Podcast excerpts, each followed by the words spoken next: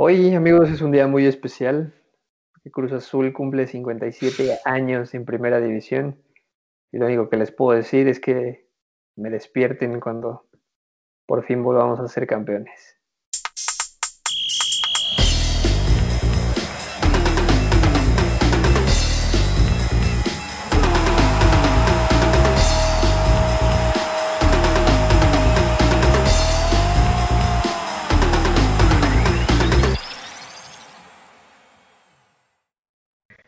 Tal amigos? Soy Sergio Pavón y arrancamos este episodio de la jornada número 2 del Guardianes 2021 con mucha información, eh, bastante polémica por todos los casos de coronavirus que están saliendo en la Liga MX, la lesión de Unai Bilbao que dejó sin rodilla a este jugador de Necaxa y también eh, ya está definido el rumbo de Tigres en el Mundial de Clubes.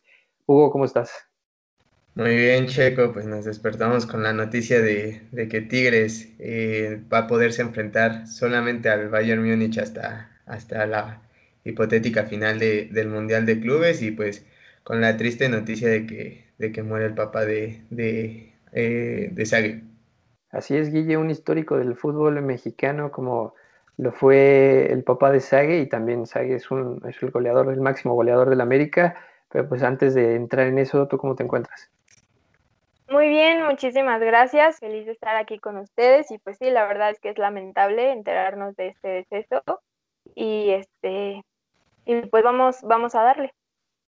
Hugo, ¿qué sucedió en la jornada número 2? Todo parecía que iba a estar bastante tranquilo y ahí en el partido entre Necaxa y San Luis vimos unas escenas bastante escalofriantes con lo que le sucedió a Unai Bilbao. Sí, es lamentable que que en partidos, bueno, ya en, fútbol profesional hagan esto de, los clavos en los anuncios publicitarios a los costados de las porterías. Eh, vemos que Unai Bilbao, este, pues ahora sí que se derrapa en el césped y se termina llevando casi media pierna. Eh, me hizo recordar un poco la lesión de Giovanni Dos Santos, nada más que obviamente la de Unai Bilbao es más aparatosa por todo el cacho de piel que, que se llega a rasgar. Eh, Necaxa logra la victoria con un gol de Ian González desde los 11 pasos.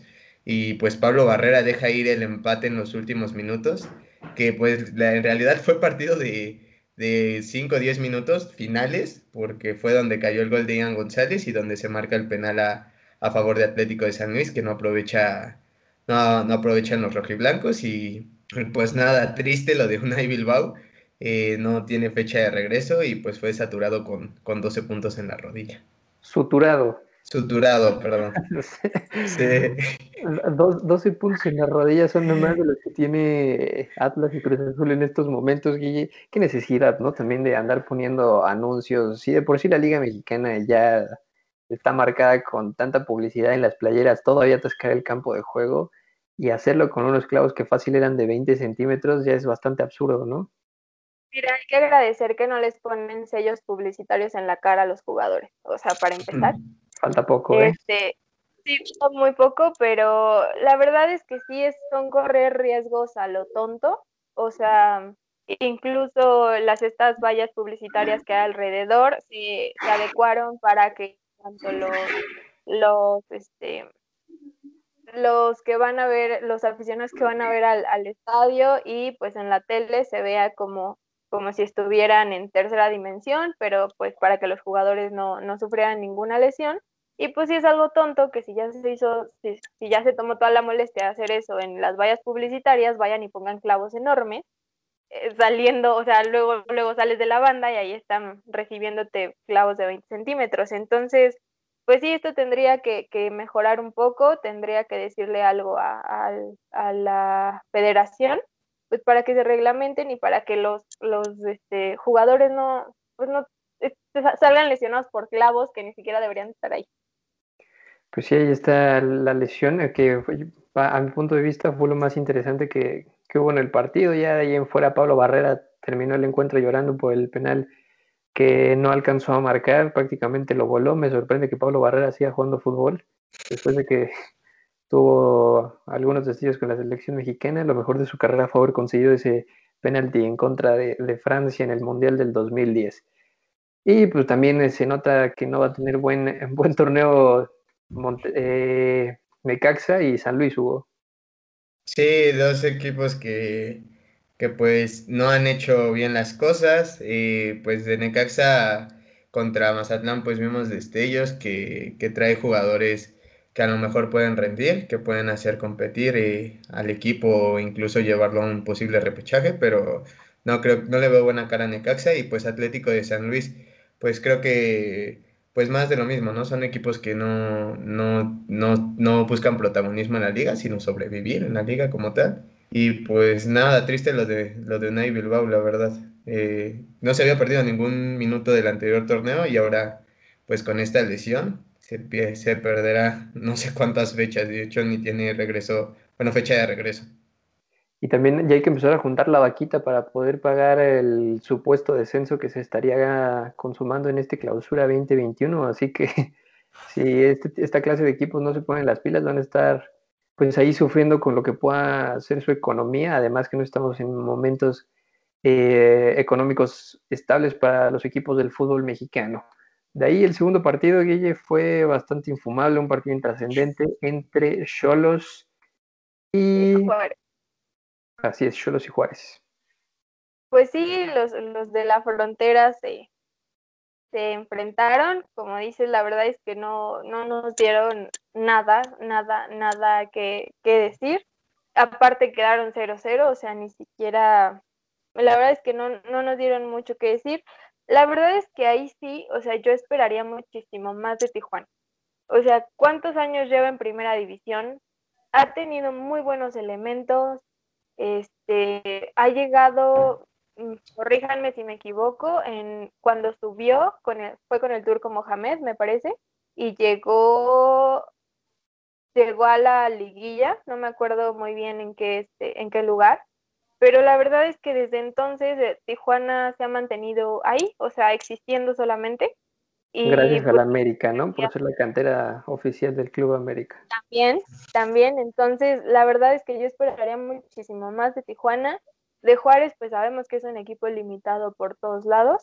Y pues igual, este, esperemos que, que puedan utilizar los recursos que tienen, pero sí yo de, Juan, de Tijuana esperaría muchísimo más y pues es que ya pasaron años desde que está en primera división y, no, y no han podido hacer algo, algo sobresaliente. Hugo, ¿cuántos goles hubo en, este, en esta jornada? Ay, fueron súper pocos. Fueron 11 goles. 11 goles. Imagínate qué, calidad de jornada tuvimos, ¿eh? no, y aparte lo de, los de Tijuana llevan 10 partidos oficiales sin ganar. O sea, ya lo de Tijuana es alarmante. Eh, si bien creo que tienen un buen portero, por ahí Castillo es muy desequilibrante. Para mí, lo dije en el anterior podcast, es el jugador que más desequilibra en la liga, en la liga mexicana. Pero, o sea, hay que, hay que notar, bueno, hay que alarmarnos con este dato con Tijuana de que lleva 10 partidos oficiales sin ganar. No, no se le ve cara. Eh, contrataron a Fidel, esperando que tuviera un segundo aire como cuando lo trajeron, pero pues no ha funcionado y pues vamos a ver para qué le alcanza Tijuana, que, pues tiene un respaldo económico fuerte de, Grupo Caliente y, pues ni así le alcanza. Bueno, también, pero Grupo Caliente está más interesado en otras cosas que pues prácticamente el fútbol, ¿no? Y aún así a Cholos le ha alcanzado para pues, sacar dos empates, no ha perdido y pues se encuentra en catorceavo de la tabla hasta el momento. Tampoco es como que sea el peor equipo de la Liga MX, su fútbol puede que no sea tan bueno o que sea un tanto intrascendente, y ya, pues hasta ahí dejamos el partido entre Juárez y Cholos, que no dejó absolutamente nada más que 90 minutos para el olvido. Y nos vamos con uno de los grandes del fútbol mexicano, el partido entre Chivas y Toluca, Mew Baby. Sí, un Chivas que sigue siendo bipolar, ¿no? No sabes qué Chivas va a salir cada jornada. Eh, Jesús Molina, su capitán, los adelanta ahí en un remate de cabeza tras un tiro de esquina. Y un minuto después, Kevin Castañeda, que este joven ya lo había demostrado su gran calidad en, disparos de larga distancia en Copa MX, si no me equivoco, el anterior torneo, o hace dos torneos, ya había tenido varios goles eh, en la época donde estaba Leo Fernández en Toluca, si no mal me equivoco. Por ahí Kevin Castañeda llegó a hacer golazos en la, en la Copa MX. Y pues nada que decir mucho de Chivas, la verdad se cansaron de fallar Por ahí tiene un gol este, Vega al final del partido, un cabezazo dentro del área que termina en las manos de, del portero de Toluca. Y pues no hablo de un plantel limitado de Chivas, para mí tiene un buen plantel que Bucetich no siento que no ha sabido explotar como tal. Esperemos que pues ya lleva tiempo, ya ahora sí que el tiempo se le va agotando a, a Bucetich y no empieza, no da resultados como tal. Lo que, como comentamos ayer, parece increíble es que Rubén Zambuesa sigue siendo tan influyente en la Liga Mexicana y sigue siendo un jugador desequilibrante en, Toluca. ¿Todavía lo extrañan en el América Guía, Rubens? No, es que, ¿cómo puedes extrañar a un jugador que, si bien es muy bueno, es desequilibrante, es tan conflictivo? O sea, no se puede, no a, mi parecer, en un principio obviamente se extrañaba, pues porque la calidad que tiene Rubén Zambuesa es muy buena, tanto que le ha dado para seguir siendo relevante y pues es el mejor este, jugador que tiene ahorita el Toluca, la verdad. Eh, es una persona muy conflictiva, o sea, es un jugador muy conflictivo y pues sí, sí, sigue, sigue haciendo historia en el Toluca. Siento que ahorita es uno de los mayores referentes, pero no, no lo extrañamos en el América. También mencionar que este partido lo, bueno que nos deja son el gol de Kevin Castañeda, que hasta el momento el mexicano con más goles, con dos, se encuentra solo abajo de Funes Mori, que lleva tres tantos como líder de goleo. Y pues de ahí en fuera también Antuna y, mostrando el carácter en, el cara a cara con Rubén Zambuesa, estuvo un poco caliente el partido, pero Chivas sí todavía se le puede exigir más y todavía sumando a eso que está el Rey Midas, entonces o levanta este equipo o se va a ver bastante criticado y señalado por la manera en la que se está ejecutando su fútbol. Oribe Peralta sigue siendo un, pues, un recurrente en, el terreno de juego, no está dando los resultados que se esperaban ya por su edad. Y de ahí en fuera sí hay que ponernos a pensar en los, los futbolistas que tiene el plantel como para poder salir adelante y también hay que esperar que Toluca se empiece a acoplar con Hernán Cristante en su etapa número 300 con, con los Diablos Rojos del Toluca. Eh, pues sí, la verdad, este, vamos a ver qué, tal hace Hernán Cristante, que llegó en su primera etapa con Toluca, si no me equivoco, a una final contra Santos, que pierde. Eh, y pues ver qué ofrece Chivas en este torneo. Si bien creo que, eh, pues, o sea, sus refuerzos que había traído estelares, pues, como lo, lo hemos comentado en anteriores podcasts, se han caído, pues creo que Antuna es la luz que ha tenido Chivas en, estos últimos partidos, incluso de los últimos torneos. También Molina, que para mí es un gran jugador de la Liga Mexicana. Y pues nada, vamos a ver qué, para qué le alcanza Chivas este torneo. Pues ahí está lo que nos dejó el eh, Chivas 1, Toluca 1, con el, el la, la, muestra de que Zambuesa sigue estando en un buen nivel, a pesar de que a Guille no le convenza, ¿no? Y también pues ya es hora de, hablar del equipo más importante del fútbol mexicano, la poderosísima máquina de Cruz Azul, que de poderosa pues ya no tiene absolutamente nada, cayó con nuestros consentidos de Puebla, Guille. Pues sí, la verdad es que Puebla nos sigue dando la sorpresa y pues Cruz Azul no sé si decepciona o sigue sin decepcionar, o sea, porque creo que ya todos estamos esperando estos resultados de la máquina, tristemente. Eh, y además, o sea, bueno, pues Puebla sigue dando buenos resultados y además este, todo este, este tema del cabecita Rodríguez a medio tiempo, toda la atención se fue para allá en segundos. La verdad es que es que no, no, no, no encuentro palabras para, para decir qué pasa con el Cruz Azul. Y pues también recalcar que Fernández y Ormeño son lo mejor de la franja, lo siguen haciendo muy bien. Y pues a mí la verdad me interesa más saber qué piensas tú de cómo se desempeñó el Cruz Azul en esta jornada. Pues mira, se repitió lo mismo que vimos contra Santos, de 11 futbolistas que medianamente salen a trotar sobre el terreno de juego, solo destacaría lo que hizo Santi Jiménez, que si me dicen que su posición es más como un enganche, te la creo, porque al ataque no tuvo ni un solo balón, no le pusieron ni una sola jugada para poder mostrarse adentro del área, fue el encargado de ir por el balón al medio campo, abrir espacios, retener el balón, tratar de abrir el terreno de juego y hacer que su equipo funcionara. No lo lograron y creo que no lo van a lograr. Ahora con la baja de Caraglio se ve más complicado. El cabecita Rodríguez que estaba crudo, seguía borracho. No lo sé, qué envidia que pues en un año que ya vamos a cumplir encerrados, los futbolistas siguen teniendo una vida como si nada pasara y más en el momento en el que estamos. A mí me vale madre lo que hagan fuera del terreno de juego. Pero pues si tienes el uniforme del club, me supongo que sigues trabajando, ¿no? Entonces, aunque sea, quítatelo, compadre. Vete en short, en el, short que tengas ahí para lavar tu coche los domingos, póntelo, pero quítate la, chamarra del club también. Y pues se siente, lo único bueno es que a todos nos ignoran, ¿no? Si, si el cabecita Rodríguez lo estaban ignorando mientras estaba hablando con, con, la señorita, bueno, que podemos esperar los mortales. No, aparte, tristísimo. O sea, ahorita se toman muchas versiones, que si fue antes del partido de Puebla, que si fue en la suite del mismo hotel donde estaban concentrados. Que ¿Estás de acuerdo que no lo haces? Sí, total. O sea, y aparte que eres caro, ¿no? Digo, eres jugador profesional, creo que te alcanza para un conjunto de ropa para llevarlo a la concentración, a lo menos. O sea, no vas a un. O sea, y aparte vas a estar en el ojo en el ojo del huracán, obviamente por salir, y luego se te ocurre ir con el pants de, de concentración, o sea, es una mentada de madre directo del cabecita Cruz Azul, o sea, de me vale madre la institución y yo voy a ir a mi queda.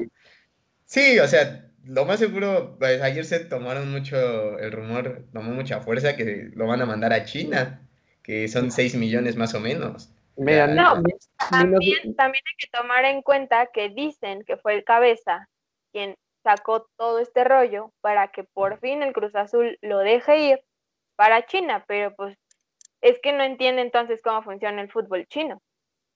O sea, si de por sí el Cruz Azul pide 10 millones, China está dando 6 y luego se avienta este escandalito, pues cada vez va a valer menos. Entonces, se me hace un... Si es que lo hizo, que a mí me suena muy lógico porque no entiendo ese grado de, de estupidez de voy a una fiesta en play con mi pants de concentración. O sea, es que si no estás en concentración y estás llevando el pants de concentración, está mal en tu cabecita algo. O sea, no hay de otra.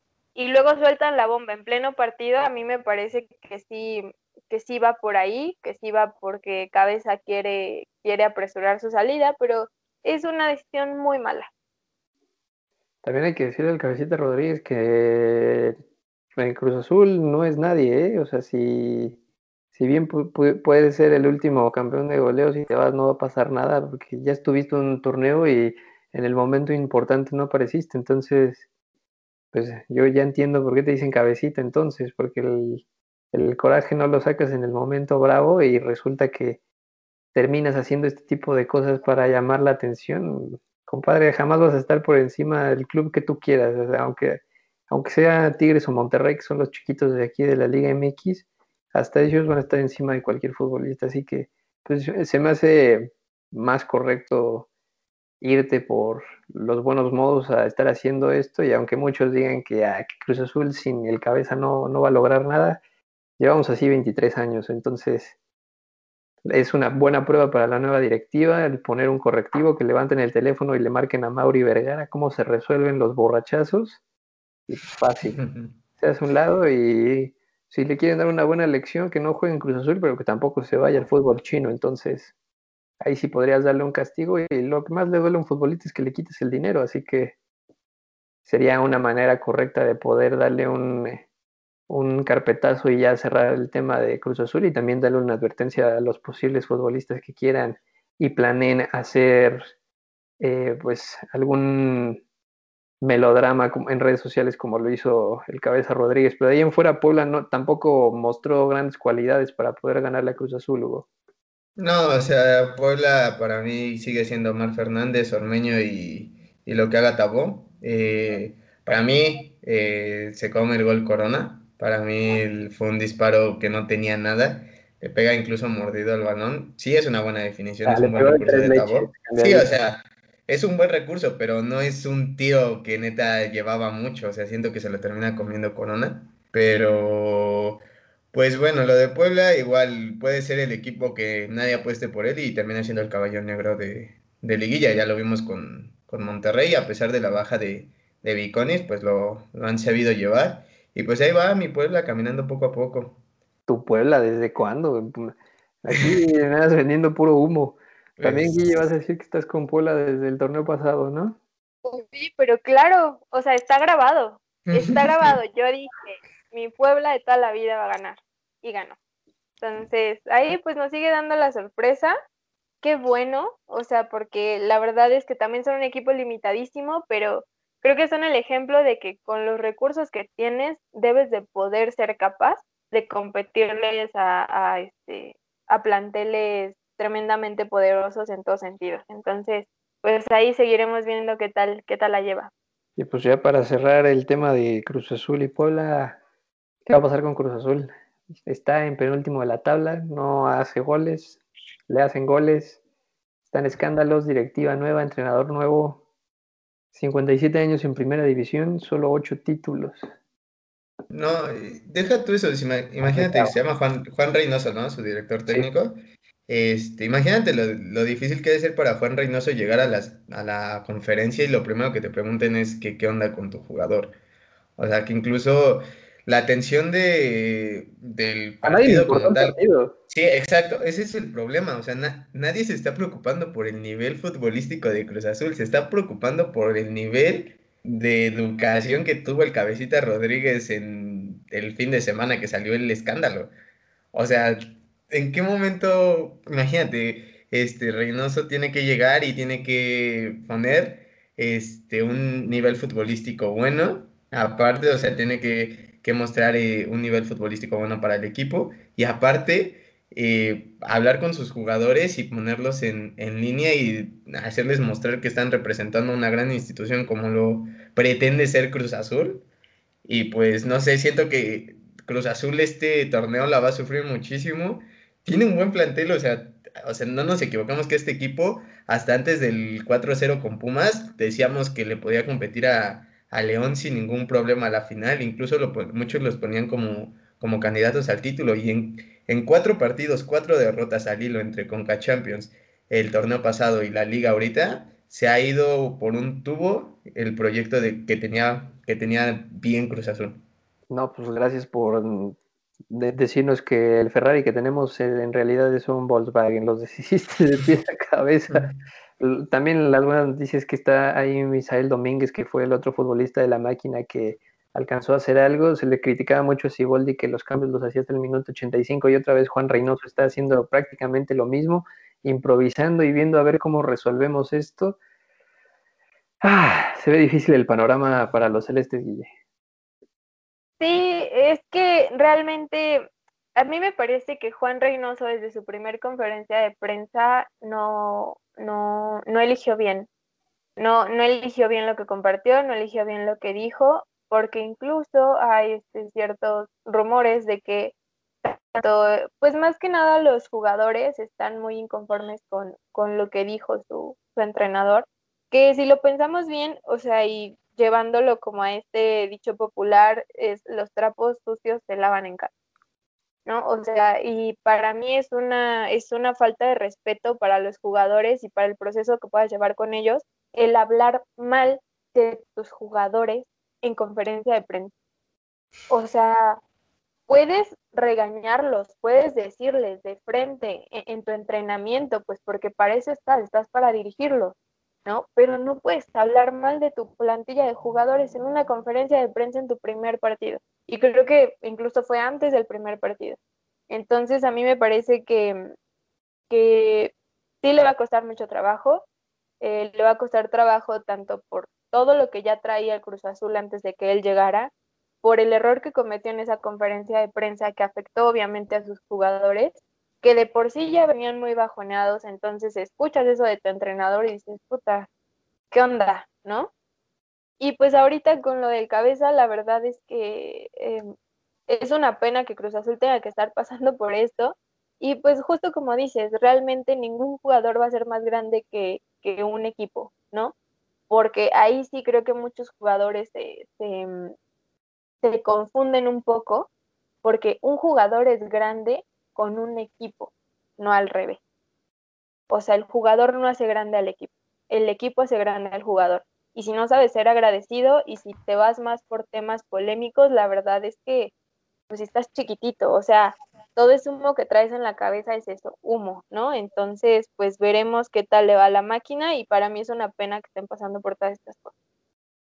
No, y sacando ya el tema del fútbol de la mesa, ¿qué tienes que tener en tu cabeza para asistir a una fiesta cuando estamos en, una contingencia sanitaria tan grande y que se ha llevado tantas vidas en el mundo, ¿no? Pero pues ahí está lo que puede pasar o no con Cruz Azul, que seguramente seguirá yendo a la baja. Es lamentable lo que hacen dentro y fuera de la cancha, directivos, futbolistas. Ya nada sorprende realmente con lo que pasa con los cementeros. Triste, lamentable, ojalá se recuperen porque pues aquí seguirán teniendo afición. Y nos vamos de un partido con mucha polémica y nos vamos a otro con más polémica todavía, no por lo que se, se vivió dentro de la cancha, sino por el cómo se metieron a la cancha los Rayados de Monterrey en contra del Club América. ¿Qué va a pasar con el virus, Hugo? Pues una, lo, mencionamos, una irresponsabilidad tremenda del Club Monterrey. Se habla de ocho contagios, de ocho jugadores. Confirmados. Que ya están confirmados con, coronavirus. Funes Mori, Aqueloba, Jesús Gallardo, Graneviter, César Montes, Avilés Hurtado, John Estefan Medina y Maxi Mesa. Lo peor es que Funes, Aqueloba, Gallardo, Graneviter y César Montes jugaron el partido contra América.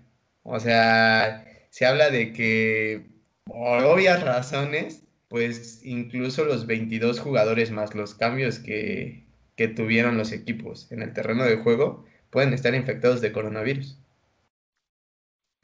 Y pues, o, sea, es la irresponsabilidad del equipo como tal. Si bien, pues incluso uno de los anotadores, que es Rogelio Funes Mori, termina termina dando positivo. Eh, ayer mandaron un comunicado el cual eh, iban a adelantar las pruebas de, de, COVID del jueves para, para, el día de hoy.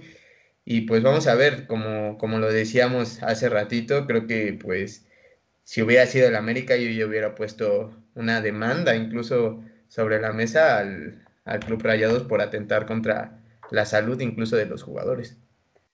¿Hasta, ¿Hasta dónde va a llegar la Liga MX, Guille, con estas inconsistencias, con el eh, que cada quien haga lo que se le dé su gana? En cuanto un estadio si abre, otro estadio pues, no puedes abrir, uno abre para hacer pruebas, las pruebas cada quien que las haga como se les dé su gana, y aquí todos hacen lo que se les dé absolutamente en gana todo. Pues esperemos que se tomen medidas antes de que algo muy malo pase.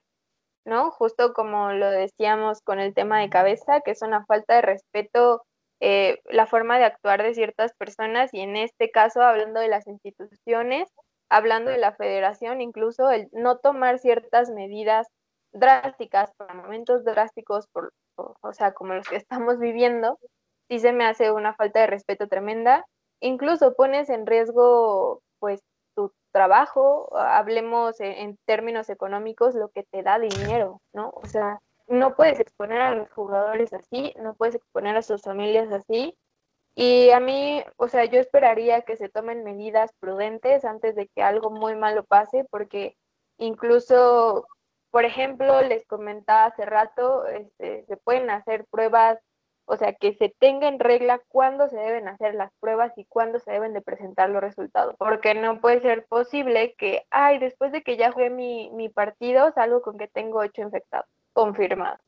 Entonces, a mí me parece que se deben de tomar este, pues, todas las precauciones posibles, este, tomar con el respeto que se merece esta enfermedad y pues para evitar cualquier, cualquier tipo de situación que, por la que nadie quisiera pasar. Lo peor de todo es que desde el torneo pasado, el torneo se llama Guardianes 2021 en alusión a los médicos, doctores y todo personal de la salud que desde marzo del año pasado están dándose literal en su madre contra este virus. Y pues la Liga MX quería reanudar eh, polémica porque hace dos torneos se suspendió esto, entonces no hay una coherencia entre lo que hace la gestión administrativa, los clubes, los aficionados también, los que asisten a los, los pocos que asisten a los, a los estadios están sin cubrebocas, están como si nada. No tiene orden el fútbol mexicano como todo lo que tristemente refleja el país, Hugo.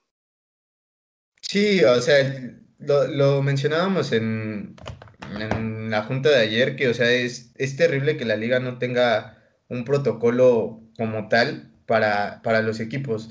Si bien la liga creo que tiene el dinero y tiene creo que la capacidad, eh, espero, de, de hacer un protocolo en el cual se hagan pruebas incluso el día del partido como tal y se las tengan en una dos horas sin ningún problema. Y pues como tú, tú lo comentaste, la liga le vale madres y pues cada equipo haga sus pruebas como, como se les hinche y ya ahí vamos a jugar, ¿no? Sin ningún problema.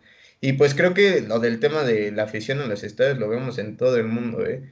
O sea, no solo es en, en México, en la NFL, pues, por ejemplo, el partido de Kansas creo que ya había más del 50% de aficionados en el estadio y gente que meten un gol, meten un touchdown, como sea, lo celebran con sin sana distancia. O sea, el, problema de, ya meter gente a los estadios en verdad es crítico. Creo que Mazatlán es el único equipo de, la Liga Mexicana que, ha permitido público en, su estadio, en el Kraken.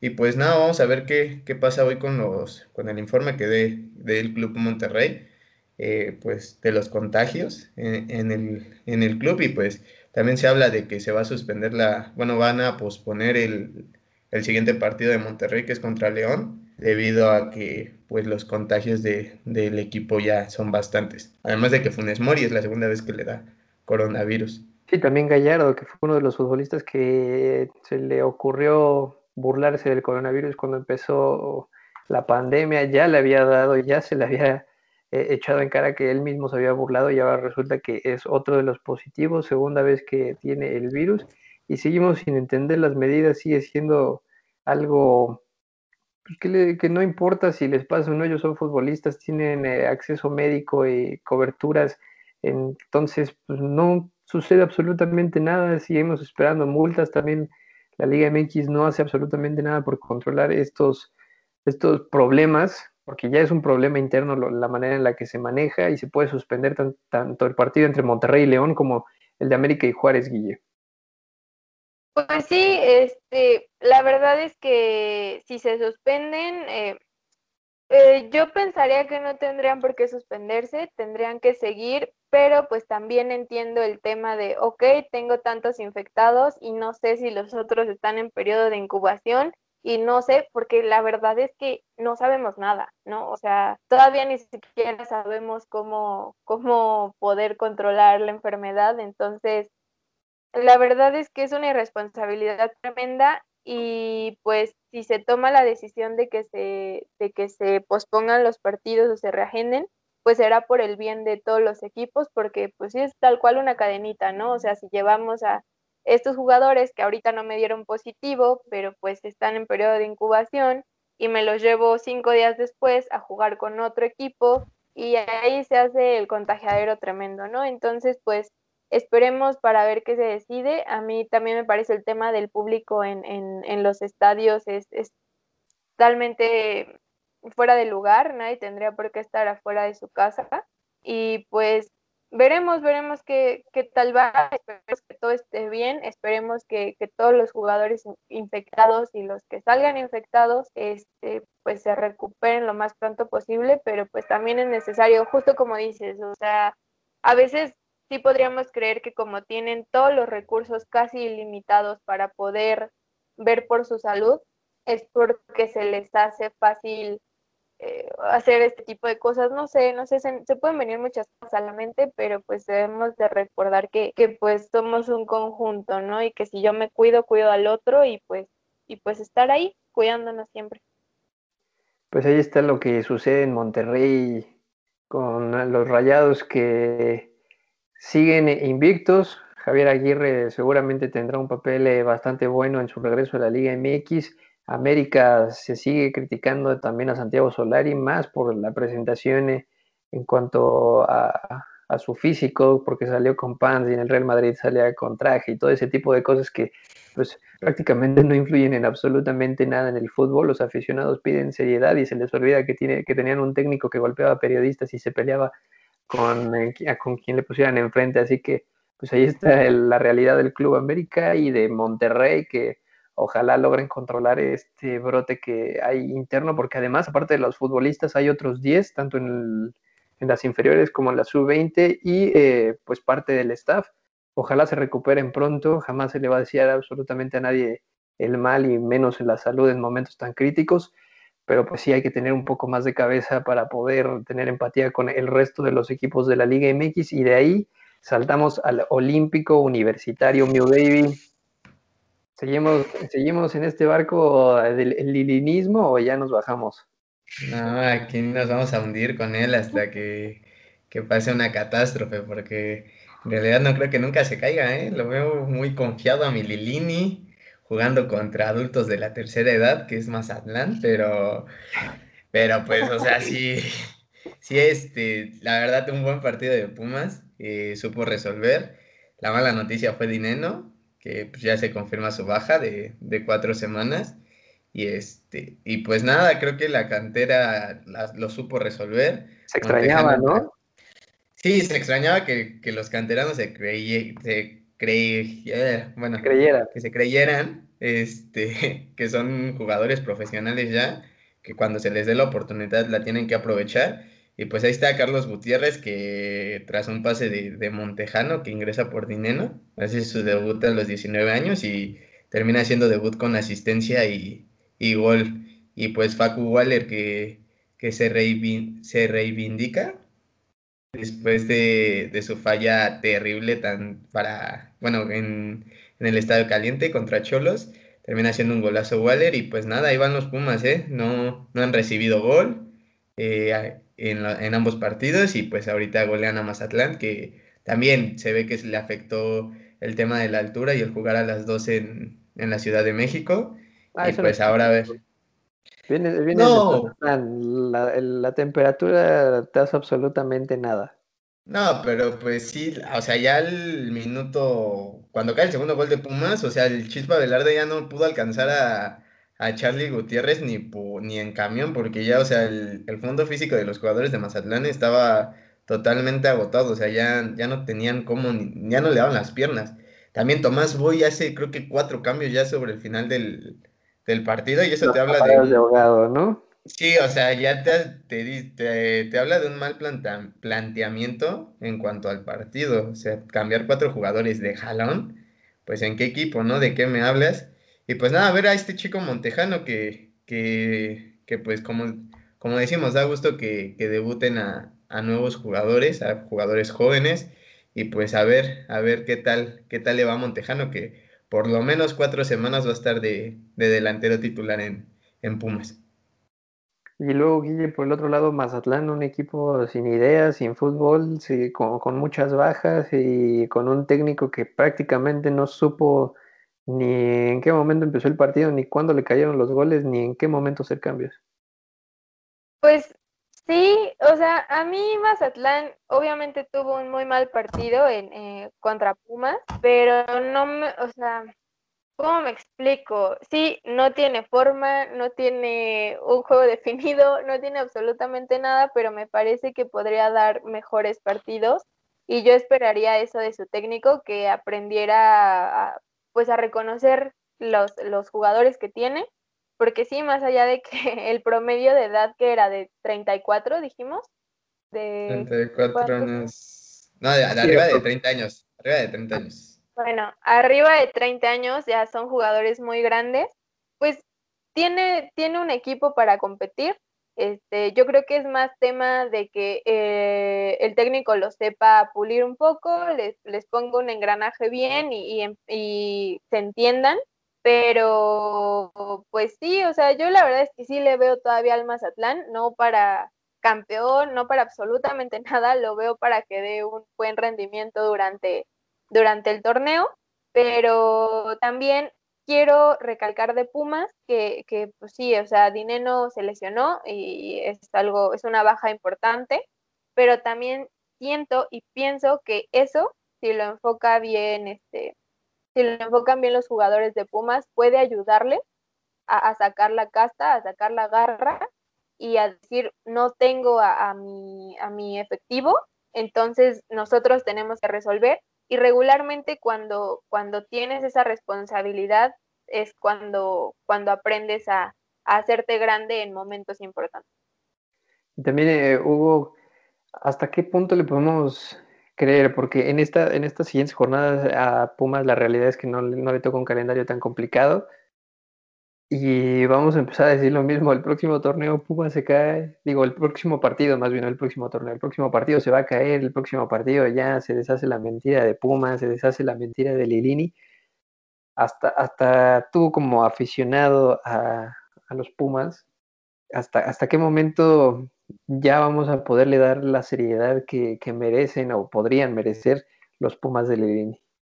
Es que lo de Lilini, o sea, si bien es impresionante porque era un formador más que un técnico, pues ya se creyó en realidad que, es director técnico de primera división. Ahora sí, ya, ya es un director técnico de primera división.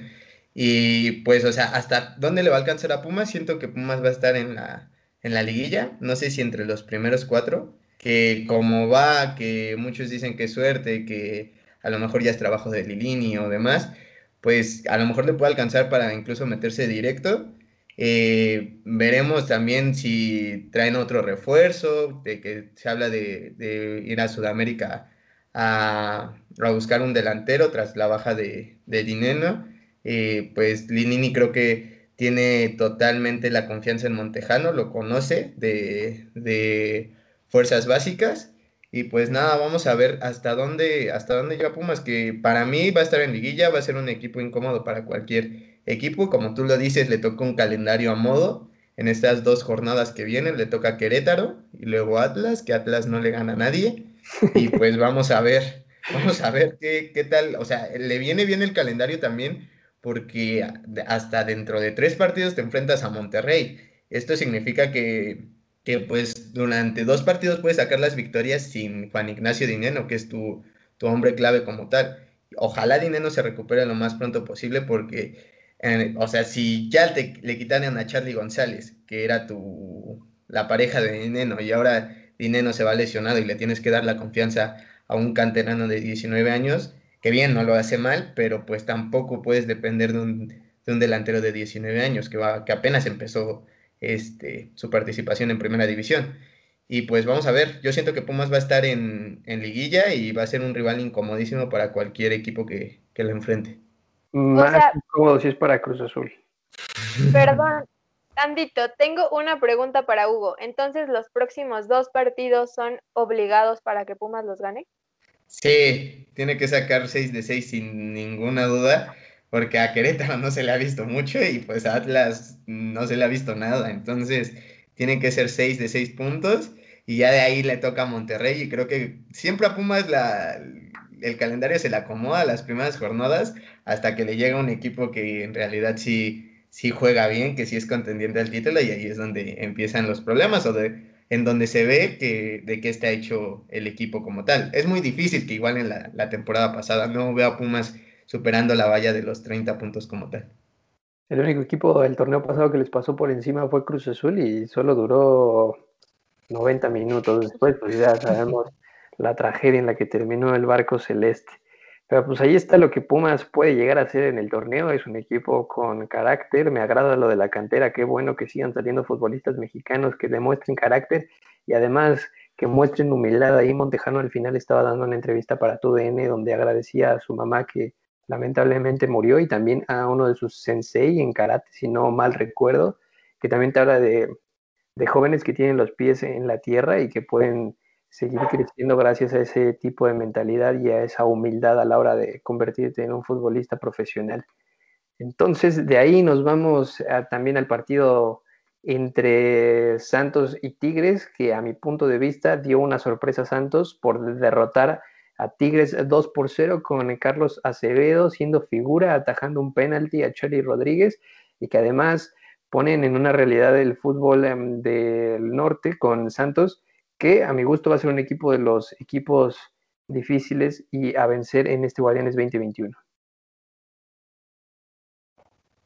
Pues vamos a ver qué, qué tanto influye Charlie o qué tanto puede también echarse el equipo al hombro eh, como lo hacía con Pumas. Ya vimos que en su primera prueba, pues falla contra Acevedo y pues es una falla que al final termina influyendo en el marcador. También Leo Fernández, que, le, que muchos, eh, muchos aficionados al fútbol e incluso aficionados a Tigres exigen al Tuca Ferretti que lo meta y en la primera jugada de gol que tiene Tigres la termina, es un mano a mano de, Leo Fernández contra Acevedo que termina estrellando Leo en, el, en la portería desde el área chica. Entonces, vamos a ver qué tanto, qué tanto puede hacer este Tigres, si bien para mí sigue siendo candidato a pesar de la derrota contra Santos. Un Santos que hay que decirlo, va invicto 2 de 2 contra Cruz Azul y contra Tigres. Acevedo, que para mí ya empieza a ser un jugador importante en la comarca. Un, un, este, un portero joven, portero que, que, puede, que puede ahí incluso pensarse en selección. Y pues vamos a ver, vamos a ver hasta, hasta dónde llegan los de la comarca. Y pues también Tigres, a ver, ya se le, se le viene el Mundial de Clubes, vamos a ver qué tal su participación y vamos a ver si, si puede representar dignamente al fútbol mexicano por tantas veces que estuvieron moleste y moleste, que querían ir al Mundial de Clubes, que querían estar, querían representar a México, que querían llegar a jugar contra el campeón de la Champions. Pues aquí está la gran oportunidad, van a tener que enfrentar primero a, si no me equivoco, un equipo chino. Coreano coreana y después eh, al campeón de la, de la Libertadores y de ahí si llegan a la final pues van a tener una final contra lo más seguro el, el Bayern de Múnich. Y también ya ahorita que menciona los posibles rivales, Hugo, sin Guiñac el ataque de Tigres es prácticamente nulo. Sí, la verdad están en problemas, o sea, creo que el fútbol de Tigres o la forma de jugar de Tigres eh, gira alrededor de Guiñac. Eh, lo vemos en, esta, en esta jornada que Santos ganó. Y pues la verdad es que, como lo dijimos en el podcast pasado, tenemos que ver qué tal lo hace Tigres, pero la verdad es que no, no creo que, que pase a la, a la final. O sea, que mejor, pero la verdad es que no. Y yo creo que también a Tigres le hace falta como reconfigurar su forma de jugar. O sea, porque justamente pasa esto, ¿no? Si, si no tenemos a Guiñac, no, no ganamos. Entonces, eso no puede pasar. Eso no puede pasar. O sea, aparte es que tuviste un penal y no lo metiste. O sea, el penal está, la, el penal es básico, la mitad ya lo, o sea, ya metiste la mitad, solo haz la otra mitad y listo, ¿no? Entonces, a mí me parece que, que Tuca debe de, reconfigurar, debe de, volver a darle a Tigres frescura, porque la verdad es que el juego de Tigres no es fresco, el juego de, Tigres ya todos lo sabemos y sí tiene un equipazo, pero ya no lo sabemos de memoria, ¿no? Entonces, pues espero que, reconfiguren para, para que pues en el torneo sigan siendo uno de los favoritos a, a campeón y también pues que den una muy buena, o sea, que den la mejor este, exhibición de fútbol en, en, la, en la Champions. Y también falta que le den una sanción al Tuca Ferretti eh, por haber estado fumando en la previa del partido en las bancas del estadio, así que posiblemente también puedan llegar a perder al Tuca Ferretti en el banquillo. Y pues ahí está lo que sucedió entre los poderosísimos Tigres que defraudaron un poco a su afición. Van a tener un febrero bastante cargado de actividad por el Mundial de Clubes, ya están definidos los grupos, más adelante vamos a estar hablando y también de lo que hizo Santos en esta jornada número 2. También hubo para dar el siguiente, el siguiente salto al partido entre Querétaro y Atlas, fue una de las jornadas en las que se fallaron cuatro penaltis. ¿Ya está afectando la pandemia en los futbolistas o simplemente hubo ahí una sincronía para poder errar tantos disparos desde los 11 pasos cuando las porterías son bastante grandes.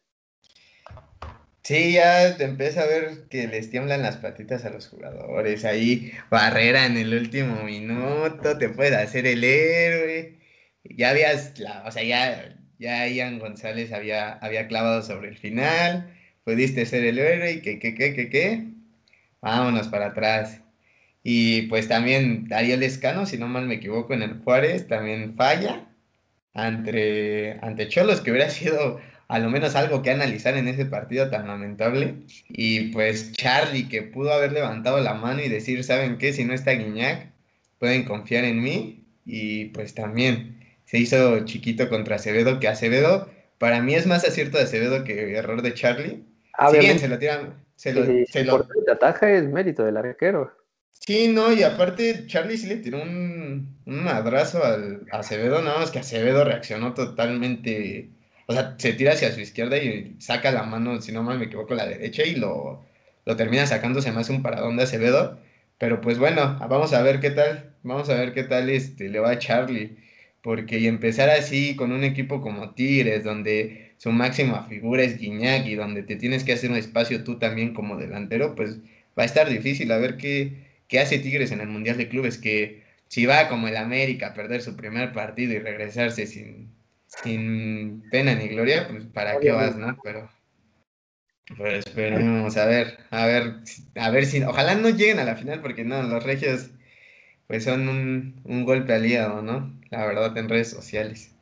Así es, y, el partido entre Querétaro y Atlas nos dejó un gol eh, que prácticamente rescató lo que estaba sucediendo en la cancha un penalti que atajó de buena manera Camilo Vargas por parte de Atlas y de ahí en fuera el, gol que marcó Chico da Costa, pero muy poco que todavía se ve eh, en ambas escuadras, ¿no? Atlas ya nos está acostumbrando a ser un equipo que existe, pero no sucede nada relevante y Querétaro se está convirtiendo en el equipo que trae bombazos, pero tampoco sucede algo más allá de lo que podrían eh, aspirar estos clubes.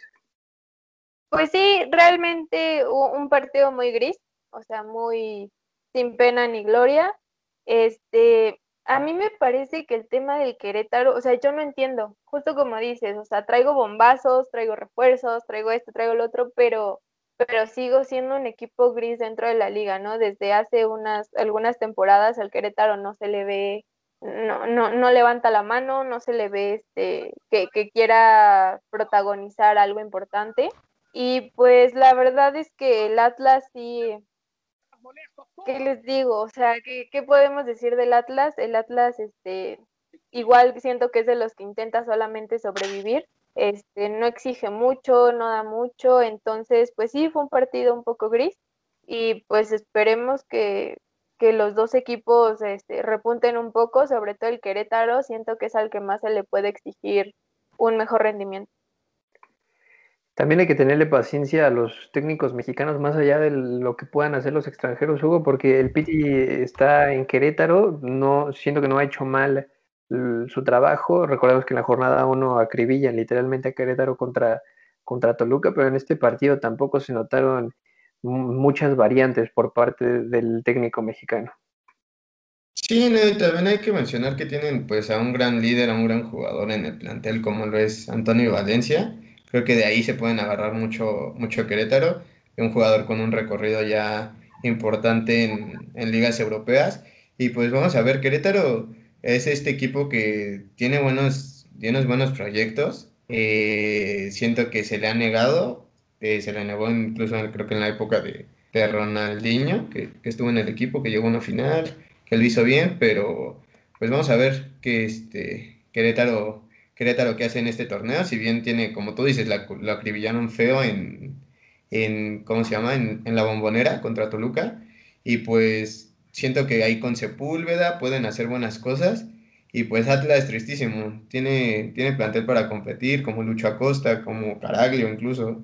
Y, y pues no, no va para más el Atlas. La verdad es, un, es una mala organización, tanto de la directiva como del equipo. Y pues tristísimo lo del Atlas que pues siendo una plaza como con tantas tradiciones y con tanta pasión futbolística, pues siga sufriendo y siga sin tener protagonismo en, el fútbol mexicano.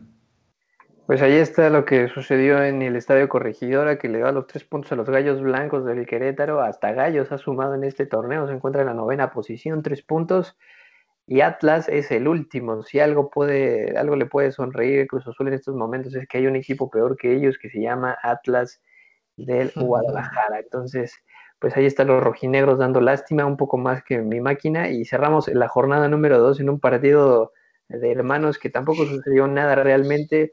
Lo más divertido del encuentro fue escuchar a Raúl Olobañanos diciéndole el Chapo Guzmán al Chapito Montes. Una gozada, de ahí en fuera no sucedió nada, Guille. Pues sí, y realmente yo sí esperaba un león más vivo, porque ahora sí ya teníamos este, al Chapito allá adentro. O sea, ya teníamos lo que necesitábamos, lo que se supone que hace a León fuerte y ni así. O sea, ustedes lo vieron, la verdad es que yo no estaba enterada siquiera que había lunes de fútbol. ¿Cómo? ¿Tú te unes a los 300 millones de mexicanos que no saben que hay en la Liga MX? Exacto, o sea, yo nada más vi los dos de, de femenil que pasaron por Fox, yo dije, pues ya se acabó el fútbol el día de hoy, pero no, entonces hasta que estábamos en junta me dijeron es que ahorita está jugando León contra Pachuca y yo así de qué, y lo puse, y la verdad es que, pues sí, lo más, lo más este, interesante fue, fue el comentario de Chapo Guzmán, pero más allá de eso no, no nos dieron mucho que decir. ¿Triste el fútbol mexicano en lunes hubo o qué? Pues imagínate, si Orbañanos te salva la, el partido como tal, qué tan bueno estuvo el partido, ¿no? No, tristísimo lo de lo del Pachuca León, si bien ya queríamos ver a un León protagonista como lo fue el anterior torneo, pues ahora con esto de, de Orbañanos es lo mejor del partido. Es increíble cómo, bueno, a cualquiera le puede pasar, ¿no? Pero pues Orbañanos sabemos que tiene frases históricas en, en el fútbol mexicano y vamos a ver, vamos a ver qué, qué, qué hace León este torneo. Si bien empezó mal con Tigres, ahora empate con Pachuca. Y pues a ver hasta dónde le alcanzan a Chambriz. Esperemos que siga siendo el mismo León de siempre y vamos a ver. Vamos a ver también a Pachuca que tiene buen ataque ahí con Pardo, con Quiroga y con Ibarra y pues a ver esos pastes Kiko hasta dónde nos llevan. Pues ahí está lo que nos dejó la jornada número 2 como líder a Monterrey con 6 puntos y 335 contagiados. En segundo sitio está Santos, tercero Pumas con 4 puntos. Toluca hasta el momento son, es el último equipo clasificado a la liguilla de manera directa. De ahí le siguen Puebla, Necaxa, América y Tigres. Recuerden también que va a ser torneo del descenso, así que varias directivas se van a tener que estar eh, preparando para poder pagar eh, esa multa o cuota para permanecer en el máximo circuito, ya que se anuló el descenso y ascenso. Y pues ya saben los equipos que siempre están ahí, Atlas, tal vez Querétaro y el resto de, de estos equipos como San Luis que puedan llegar a no sumar tantos puntos, pues ahí está el momento en el que las aficiones puedan llegar a sufrir y de ahí nos saltamos ya hasta el Mundial de Clubes. Hoy en la mañana se se realizó el sorteo y ya han quedado definidos los cruces para poder disfrutar de la máxima competencia, o en teoría debería ser la máxima competencia a nivel de clubes, y Tigres debuta contra los Tigres, pero de Corea del Sur, el 4 de febrero. ¿Qué podemos esperar eh, de estos Tigres, Guille? Pues tendríamos que esperar un buen partido. La verdad, yo no he visto jugar al Ulsan, entonces no te podría decir qué esperaría de, de ese choque de Tigres pero yo sí espero que este, nuestros Tigres, los, los de... Ya, ya estamos... Ya, ya empezamos, ya empezamos el barco. No somos de allá, amigos, nuestros Tigres de, de, México, aunque ellos son una nación norteña aparte. No, Monterrey, como Monterrey no es una nación amiga, o sea, me estás diciendo que Monterrey es parte de México. Sí, te lo prometo. Sé que parece que no, pero sí, formamos la misma nación. De, pues tendrían que dar un buen partido, este, esperando tal vez un empate. Necesito que haya goles, necesitamos que haya goles, buenos goles, y pues necesitamos que den un, un partido decente, al menos un empate. Y pues obviamente si, o sea, tomando palabras de los mismos, este, tanto aficionados como del club, si quieren ser un club grande necesitan pues pasar a la siguiente, a la siguiente etapa. Hugo, también ya son nuestros Tigres. Pues desde que se fue Charlie ya, ya puedo decir que son nuestros Tigres. No, no. Tigres tiene que salir a, a, a, demostrar que querían este protagonismo en la liga, que querían ser el nuevo equipo grande, que querían grande, atención. El quinto, grande, ¿eh? el quinto grande y la época dorada y con Guiñac nada nos pasa y sin Guiñac todos nos pasa. No, Vamos a ver qué, hace Tigres en el Mundial de Clubes. La verdad, va a estar bueno porque si ganan, pues el mame norteño va a estar a full. Pero si pierden el mame de todos los equipos en contra de Tigres, va a estar, pero cañón, ¿eh? No creo que ningún equipo se, se achique en burlarse si Tigres hace un papelón como, perdón por recordárselo otra vez a Guille, pero como lo hizo la América hace unos años. Y pues vamos a ver, vamos a ver qué hace, qué hace Tigre. Yo sí veo, veo compitiéndole al campeón de, la Libertadores, eh, aunque a mi parecer siempre los clubes mexicanos se achican contra ellos, pero pues vamos a ver si llegan a una final, si le hacen partido al Bayern, que lo dudo, Ah, porque a Checo, a Checo, le, le, caga que diga que Tigres le puede hacer partido al Bayern Múnich. Pero pues a la mera ahí Charlie González lo confunde con Lewandowski paraguayo y vámonos, ¿eh? No, no niego que Tigres puede, puede hacer buen papel, pero pues a ver, vamos a ver si, ¿qué tal hay un partidito de, de gol de suerte de Tigres empezando y el tu camión para atrás y, ¿Quién nos mete? Ni Robert Lewandowski, papi. No es lo mismo meterle gol a Jesús Corona que meterle gol a Manuel Neuer. No es lo mismo que te cubra el Jerry Flores a que te cubra eh, David Alaba, ¿no? Entonces, sí, hay que guardar mesura. Primero tienen que jugar contra el eh, Hyundai, equipo surcoreano que ya se ha enfrentado contra equipos mexicanos en el mismo Mundial de Clubes Solo para meterle un poco de cizaña, Monterrey ya se enfrentó a este equipo y le clavó tres goles con el Chelito Delgado de Nigris y con Tecatito Corona. Ahí una buena participación por parte de los regiomontanos. También falta mencionar que los el posible siguiente partido de Tigres en caso de avanzar sería contra el Santos de Brasil o el Palmeiras de la misma nación para poder luchar por un boleto a la final de, de la, del Mundial de Clubes, donde pues claramente el Bayern Múnich va a ser superior tanto para el equipo árabe como para el equipo representante de del otro representante de Asia. Y también hay que mencionar que Tigres, en caso de, de, avanzar, se podría unir a una lista con donde hay equipos mexicanos como Pachuca, Atlante, América, que han eh, sido cuarto sitio de este Mundial de Clubes y ya en caso de poder dar la sorpresa, se, les estaría dando la bienvenida a, un club de los equipos importantes del fútbol mexicano, Guille, o no? Es que para mí solamente hay cuatro grandes aquí en México. Todos Yo sabemos. Cuatro. Digamos, dejando los cuatro grandes aquí en México. Eh, no sé por qué Tigres y Monterrey están tan obsesionados con querer ser un grande, o sea, es algo imposible, es algo que, a mi parecer nunca va a pasar, hay ciertos, hay ciertos lugares que ya que históricamente se lo han ganado entre muchas cosas, no solamente jugando bien, no solamente ganando, ganando torneos y pues si lo hace sería muy bueno para el fútbol mexicano, pero pues no, no creo que, sea un paso adelante o un paso más en su, en su recorrido hacia la grandeza, hacia ser el, quinto grande o ocupar el, puesto de alguno de los otros cuatro grandes. También, Hugo, ¿qué, qué, qué, pasa si, si, Tigres por fin consigue acceder a esa final? Que la verdad no lo tienen complicado. Hay que tomar en cuenta que en Qatar no se van a permitir aficionados tanto brasileños como mexicanos, así que van a, tener una cancha neutra con unos equipos brasileños que no han mostrado su mejor versión, prácticamente Boca y River fueron superiores en, las semifinales de la, de la Copa Libertadores, pero pues los resultados se dan por goles, así que Tigres siento que podría dar una buena sorpresa, si se llegan a colar a la final, ya serían pues parte de, la historia del fútbol mexicano porque serían el primer equipo mexicano que disputa una final y que por supuesto gana uno de estos dos puestos que honestamente se ven bastante lejanos para el nivel del fútbol mexicano.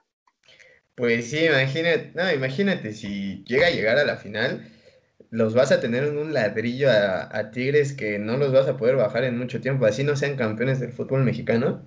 El hecho de ya llegar a una final del Mundial de Clubes y enfrentar al campeón de la, de la UEFA Champions League, como, es lo, como es, lo es el Bayern, pues ya te hace, bueno, tiene méritos de empezar a decir que, quieren protagonismo en la liga, que ya lo tienen, pero que empiece a hablarse de que Tigres en historia podría competirles a, a los cuatro principales equipos del fútbol mexicano. Pero pues relativamente para mí, como lo dice Guille, para mí son cuatro grandes. Ahí Cruz Azul pues lo tenemos que meter, más de a fuerzas que de ganas. Pero Pero pues vamos a ver qué, qué, tanto, qué tanto le alcanza al Tuca Ferretti, porque si bien pues los equipos sudamericanos, lo vimos en Libertadores, se salen a matar el partido de River, se salieron a matar 90 minutos. Sin fútbol, a lo mejor, sin ideas, pero se salieron a matar los jugadores de River, que incluso con 10 hicieron gran partido. Y también dices, que muchos dicen que el VAR acribilló a River Plate también. Eh, Palmeiras no tuvo gran cosa para poder mostrar cómo avanzar a una final. Al final le salió y va a ser complicado. Siempre, siempre son complicados los equipos sudamericanos para, para la Liga MX. Es que son muy duros. Siento que el fútbol sudamericano es muy duro, muy, muy colmilludo. Y esto le afecta muchísimo a, a, los equipos mexicanos como tal. O sea, en verdad siento que, que si Tigres llega a pasar, que espero que pase en, la primera ronda, que son como cuartos de final. En semifinales, pues se va a enfrentar a, al campeón de la Libertadores y no va a ser fácil, ¿eh? No va a ser fácil jugar contra sudamericanos, si bien no tienen público que los vaya a apoyar, que es una de las cosas que siento que más le ayuda a los, a los, a los equipos de, de Sudamérica. Pues vamos a ver si Tigres, en un, como dices, en un campo neutro lo puede hacer. Tiene grandes jugadores, no nos olvidemos que tienen a Guiñac, que pues te puede, te puede definir un partido como tal y creo que en el nivel de, de el continente americano, ya incluyendo con Mebol y con CACAF, Guiñac sí puede definir un partido. Ya a lo mejor contra el Bayern Múnich, pues, pues va a sobrevivir Tigres más que jugar. Y también aquí entra un poquito la polémica, ¿eh? No olvidemos que el anterior Mundial de Clubes, Rayados, estuvo a nada de sacarle incluso el tiempo extra a Liverpool. Sí, con una exhibición brillante de Charlie Rodríguez, que estuvo prácticamente jugó como futbolista profesional y si hubiera sido futbolista toda su vida, cuando pues, la verdad es un jugador joven y que todavía tiene buena proyección. Ahora, ¿qué, qué te motivaría más? ¿Saber que puedes enfrentar a Bayern Múnich en la final del Mundial de Clubes? ¿O saber que le puedes ganar a un equipo brasileño importante con historia? Porque cualquiera de los dos que llegue son equipos con, con bastante arraigo en sus países y ¿Qué, sigue para Tigres? ¿Creerte que le puedes vencer a un equipo de Conmebol o saber que le puedes hacer partido al Bayern Múnich en una de las instancias más importantes a nivel de clubes? Yo creo que depende mucho de los equipos. En este caso, Tigres tendría que enfocarse en estar preparados para hacerle frente al equipo campeón de la Conmebol, porque mm, si se vuelan, si se van hasta el, ay, caminando, o sea, ahorita llegamos y de solo pararnos aquí ya les ganamos. Eh, me parece que Tigres no funciona así.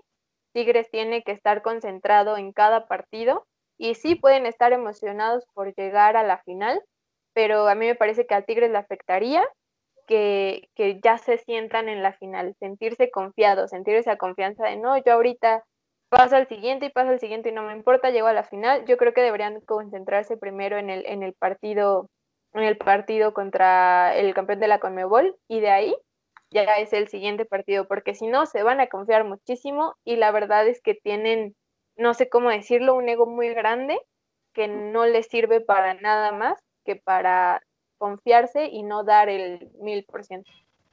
Pues ahí está todo puesto sobre la mesa para que Tigres por fin dé ese salto de calidad y demuestre que puede pertenecer a la mesa de, de los grandes del fútbol mexicano. Recordemos que si se va a medir de esa manera, Pachuca tendría el mérito de ser el equipo con, más grandeza internacional por haber ganado la Copa Sudamericana. Sudamericana. Yo la andaba confundido con la Libertadores.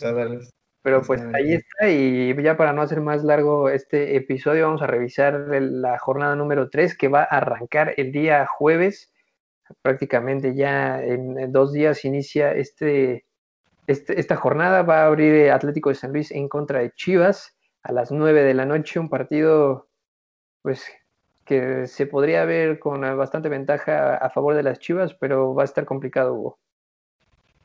Sí, ahí siento que va a ser un partido de, de uno, de un gol de diferencia. Y pues yo siento que por fin se le va a dar la, la victoria al rebaño sagrado. Y después seguimos el viernes con doble jornada botanera, Puebla, Tijuana y Mazatlán Santos, Guille. Sí, eh, obviamente ahí ya sabemos que yo tengo mi fe completamente en Puebla, que Puebla le gane a Tijuana, obviamente. Este, Y pues Mazatlán versus Santos Laguna, siento que nos van a dar un buen show. No sé por qué, tengo ese presentimiento que Mazatlán puede dar un buen show. Alegre, ¿no? ¿Qué? Fútbol alegre. Exacto, va, va a haber ahí un poquito de sabor, pero obviamente tendría que ganar Santos. Pues yo creo que las piezas, las, las fichas se van con, con Santos Laguna. Mazatlán, honestamente, con Tomás Bueno no le veo grandes cualidades o gran fútbol, así que pues ahí está la recomendación. Y ahora el sábado los partidos van a estar pendientes por, la posible suspensión debido a los contagios, pero hasta el momento arrancaría la jornada el sábado a las 5 de la tarde con el Monterrey León, después a las 7 Atlas Tigres y también lo que se pueda llegar a suceder con América y Juárez. Recuerden que estos dos partidos entre Monterrey y León, América Juárez se pueden llegar a suspender por el brote de coronavirus que hubo en el Monterrey, que varios futbolistas o posiblemente varios futbolistas hayan jugado con coronavirus en contra de América, así que estén pendientes, Hugo. Sí, o sea, queríamos ver ese Monterrey León por el morbo de, Nacho Ambriz contra, contra Aguirre. Eh, a lo mejor no puede ser. Se habla de que Nacho Ambriz creo que ayer dijo que el 26 de enero se podría posponer dicho juego. Creo que es en la fecha donde va a estar Tigres incluso en el Mundial de Clubes no sé si incluso es fecha FIFA, no sé, creo que estoy equivocándome. Y pues América Juárez, pues, vamos a ver qué, qué, pues, qué decide la liga, si los, si los pospone o si se juegan. O... Primero hay que ver cómo, cómo sale América en, en sus casos, en su, en su informe de, de, contagios de COVID. Y pues vamos a ver si se dan estos partidos. Me limito a, a decir un favorito, porque pues obviamente no sabemos si se va a jugar. Y pues el Atlas Tigres creo que pues está claro de que Tigres va a ir al Jalisco a, aprovecharse del pobre Atlas que no le mete gol ni a nadie, güey. O sea, no, no le veo futuro. Se le empieza a acomodar el calendario de Tigres para poder llegar eh, con ritmo y con confianza al Mundial de Clubes, ¿no, Guille? Sí, totalmente. O sea, no, no va a tener que, que luchar mucho entonces, pues eso va, va a generar confianza, como bien lo dices. Eh, pero también tendríamos que checar que no, esto que sigo diciendo, que no se les haga que van a llegar caminando, o sea, que no se les haga que se van a topar con Atlas por allá, porque si no... con el Atlas de Corea. Exactamente, entonces pues esperemos que les sirva para llegar este, un poco más confiados en sí mismos, pero también que, que se acuerden que no van a estar con, contra cualquiera. Me gusta esta bipolaridad de que le tiras a Tigres, pero también somos Tigres todos en México, entonces va a estar bueno ahí lo que llega a suceder y la manera en la que te puedas defender de cómo apoyas o le tiras a Tigres. Después, el domingo tenemos ya el tradicional Toluca a las 12 del día en contra de Necaxa y cerramos a las 7 de la noche con Querétaro Pumas. ¿Hubo partidos atractivos o no tanto? No, sinceramente no. O sea, ahí está claro que... Bueno, Toluca eh, regularmente sus partidos son buenos en, la bombonera. Eh, no puedo decir lo mismo de los Pumas a las 12 del día en Ceú. Pero Toluca pues siento que va, va a salir este, con la victoria. Eh, esperemos que ya no haya, se, habla más del, se hable más del juego de Toluca en la bombonera que de temas arbitrales. Y pues Querétaro Pumas siento que va a estar cerrado a Puma se le complica mucho la corregidora, pero va a salir adelante ahí con, el chico Montejano. Siento que estos partidos le van a ayudar en confianza. Y eh, también eh, pongan atención porque este Monday Night de la jornada 3 entre de la Liga MX va a tener un partido estelar, un partido importante, yo creo que el mejor partido de, de, la jornada entre Pachuca y Cruz Azul a las 9 de la noche. Pues sí, este Igual, yo siento que los partidos de la varonil en lunes no tienen nada de ángel, no tienen nada de chispa. Es más, es que ni siquiera te acuerdas, ¿sabes? Entonces, pues esperemos que, que, no sé, yo la verdad espero un partido, o sea, no espero mucho del Pachuca contra Cruz Azul. Si bien, o sea, Cruz Azul ya sabemos en el bache en el que anda y Pachuca anda totalmente gris. Entonces, pues a ver, veremos qué, qué pasa. Y la verdad es que ahí yo veo un 0-0, o sea, tal cual, yo, yo no veo ni siquiera que haya gol. Pues no puede ser tan trágico un lunes si hay fútbol, ¿no? Aunque sea hay alguna manera de distraerte. triste para los que tienen que ir a clases virtuales los lunes por las noches, que tal vez no estén tan al pendiente del equipo más grande y poderoso del fútbol mexicano como lo es Cruz Azul. Pero pues ahí está la jornada 2, el análisis que nos dejó pocos goles, muchos penaltis fallados y polémica con el coronavirus que parece no tener fin. Así que vamos a cerrar ya este, este segundo episodio del, del Guardianes 2021 con las recomendaciones para que ustedes tengan una cuarentena más amena, puedan distraerse un rato en casa y alejar eh, los pensamientos de que estamos encerrados ya desde hace casi un año. ¿Quién se arranca? Va, al menos recomendaciones, dato curiosa. Eh, Víctor Manuel Bucetich, el Rey Midas, en su carrera futbolística, solo metió un gol. El problema que fue un autogol, eh, lo, hizo lo hizo en el Huaxtepec ante el Cruz Azul en 1982. Así de triste fue la carrera de Víctor Manuel Bucetich como jugador. Oye, pero dime cuántos, cuántos jugadores o exjugadores tienen solo un gol, es autogol, pero tienen tantos títulos como los tiene Bucetich. Sí, o sea, como director técnico nadie este, cuestiona que, que ha tenido buenos triunfos, pero si te dicen esto de Víctor Manuel Bucetich, además, Bucetich, si no mal me equivoco, también es el, el el defensa que cubre Hugo Sánchez en aquella chilena histórica, que le mete a la golpe y le se cubre la cara. O sea, tristísimo lo de Bucetich como jugador, ¿eh? la verdad. Como futbolista mete un gol y su único gol fue autogol, ¿no? Qué, qué triste lo de Bucetich. Además con el Waxtepec, o sea, triste, triste lo del Rey Midas. Pues mira, para los que no sabían que ya había fútbol en esa parte del país y además ese gol en, este, la Volpe no lo puede recordar y cada que lo recuerda hace corajes el bigotón porque cómo, cómo sufrió a Hugo Sánchez. Pero bueno, mi Guille, ¿tú qué traes?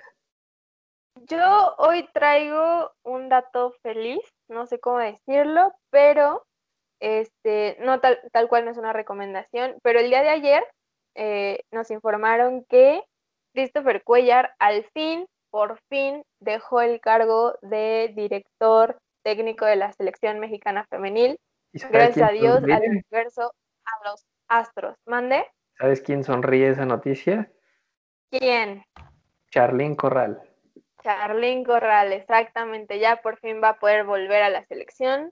Gracias a Dios ya no está Cuellar ahí, ya no está ninguno de los dos Cuellar. Ahora solamente falta que Cuellar papá deje en paz a las Águilas del América, pero pues paso a pasito, ¿no? Entonces ya por fin por fin esperemos que llegue un buen entrenador o entrenadora.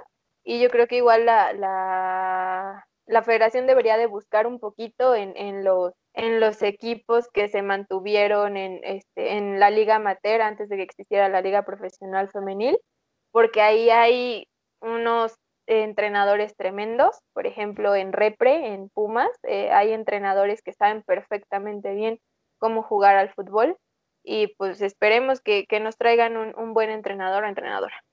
Y también hay que recordar que la selección femenina ya nos está acostumbrando a tener grandes actuaciones en mundiales, tanto de categoría mayor como en categorías infantiles, así que bienvenidas las nuevas ideas frescas al banquillo de la selección mexicana y, claramente que aporten un crecimiento al fútbol femenil dentro del, del país como para exportación y también para demostrar que en México las niñas están jugando fútbol, lo están jugando de buena manera y cada vez aumenta el nivel de la liga, ¿no? Exactamente.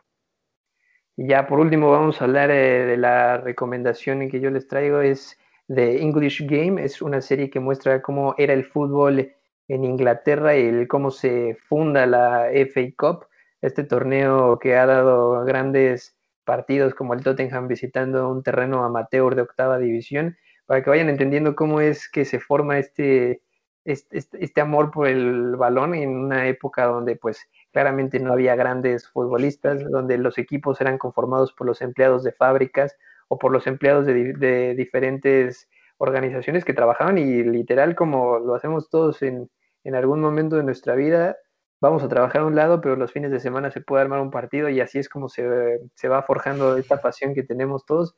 Así que échenle un ojito, está en Netflix no recuerdo el nombre en español, pero pues seguramente así lo encuentran, The English Game, para que le echen un ojo a la historia de la FA Cup. Sale, si no mal me acuerdo, el Blackburn, que todavía es un equipo de primera división eh, de Inglaterra, para que se distraigan un poco y sigan disfrutando, pues aunque sea del fútbol en momentos complicados como lo es con la pandemia del coronavirus, muchachos. Claro que sí, aparte de ahí reforzar conocimientos sobre el fútbol europeo, ¿no? Pues mira, fuera de eso, con que te distraigas de que estás encerrado, ya, con eso es pues ahí está, muchachos. Muchísimas gracias, Guille. No, gracias a ti, Checo, a Hugo. Este, pues esperamos que les guste a los que nos están escuchando. Y pues igual, este, mm, saludos, cuídense mucho, por favor, cuídense mucho. Ya sé que a todos nos harta esto, pero tenemos que cuidarnos porque si no menos vamos a salir. Es como cuando te decían, si se portan bien, todos salen al recreo y no faltaba el morrito ahí jodón que no se puede estar en paz, no están el morrito jodón y estén en paz. Entonces, pues nada, muchas gracias por escucharnos. Hugo, tú ya lo viviste, el coronavirus existe. Sí, está feo, la verdad, esas inyecciones en el abdomen para, para que los pulmones no se te inflamen están feos. Estuvimos internados un rato, pero pues cuídense muchachos, como dice Guille, no seas el niño jodón que hacía todo mal. Y pues nada, Checo. Gracias, Guille, gracias, Checo. Y pues nos vemos, la, nos escuchamos la próxima semana. Sale pues, amigos, soy Sergio Pagón. Un gusto haberlos escuchado. Un abrazo a la distancia. Cuídense, pónganse cubrebocas, no salgan si no tienen a qué. Diviértanse y nos escuchamos la próxima semana en el podcast de Baloneros.